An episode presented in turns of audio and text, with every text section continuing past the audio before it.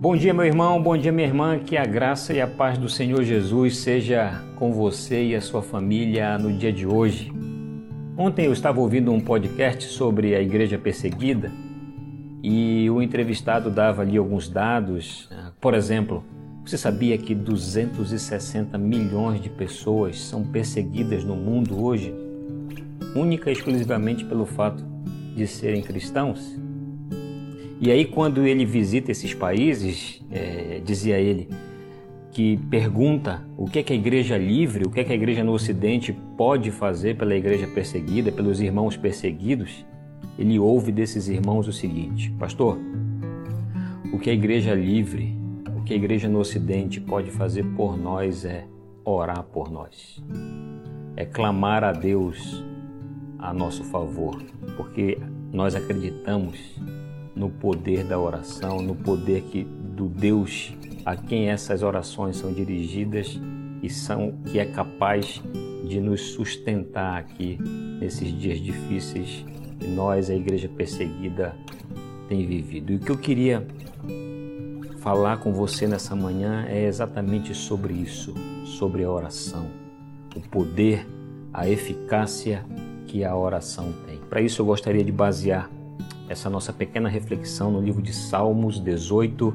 o versículo 6, que diz o seguinte: Na minha angústia invoquei o Senhor, gritei por socorro ao meu Deus, e ele do seu templo ouviu a minha voz, e o meu clamor lhe penetrou os ouvidos. Aqui nós temos o salmista Davi vivendo uma angústia terrível provocada pela perseguição de Saul e o que é que ele faz nessa angústia? O que é que, o que, é que Davi faz nesse momento difícil? Ele invoca o Senhor. Ele clama a Deus. Eu acredito que a oração foi uma das primeiras coisas que você aprendeu quando teve esse encontro com o Senhor. O que é orar? Todos nós sabemos, orar é falar com Deus.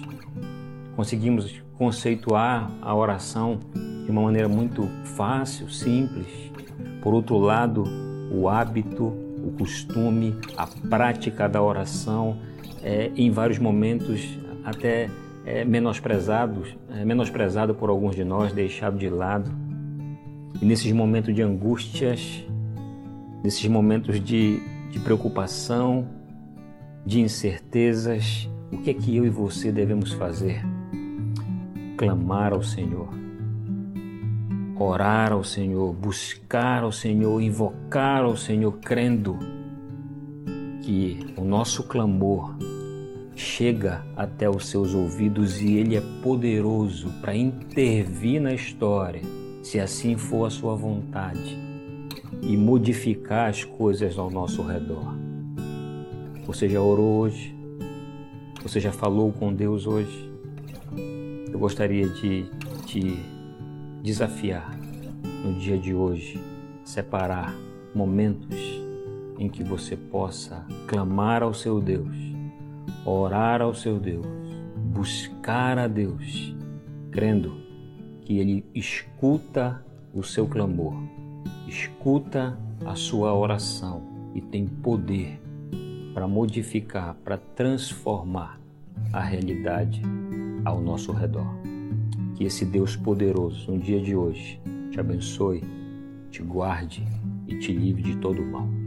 Um forte abraço.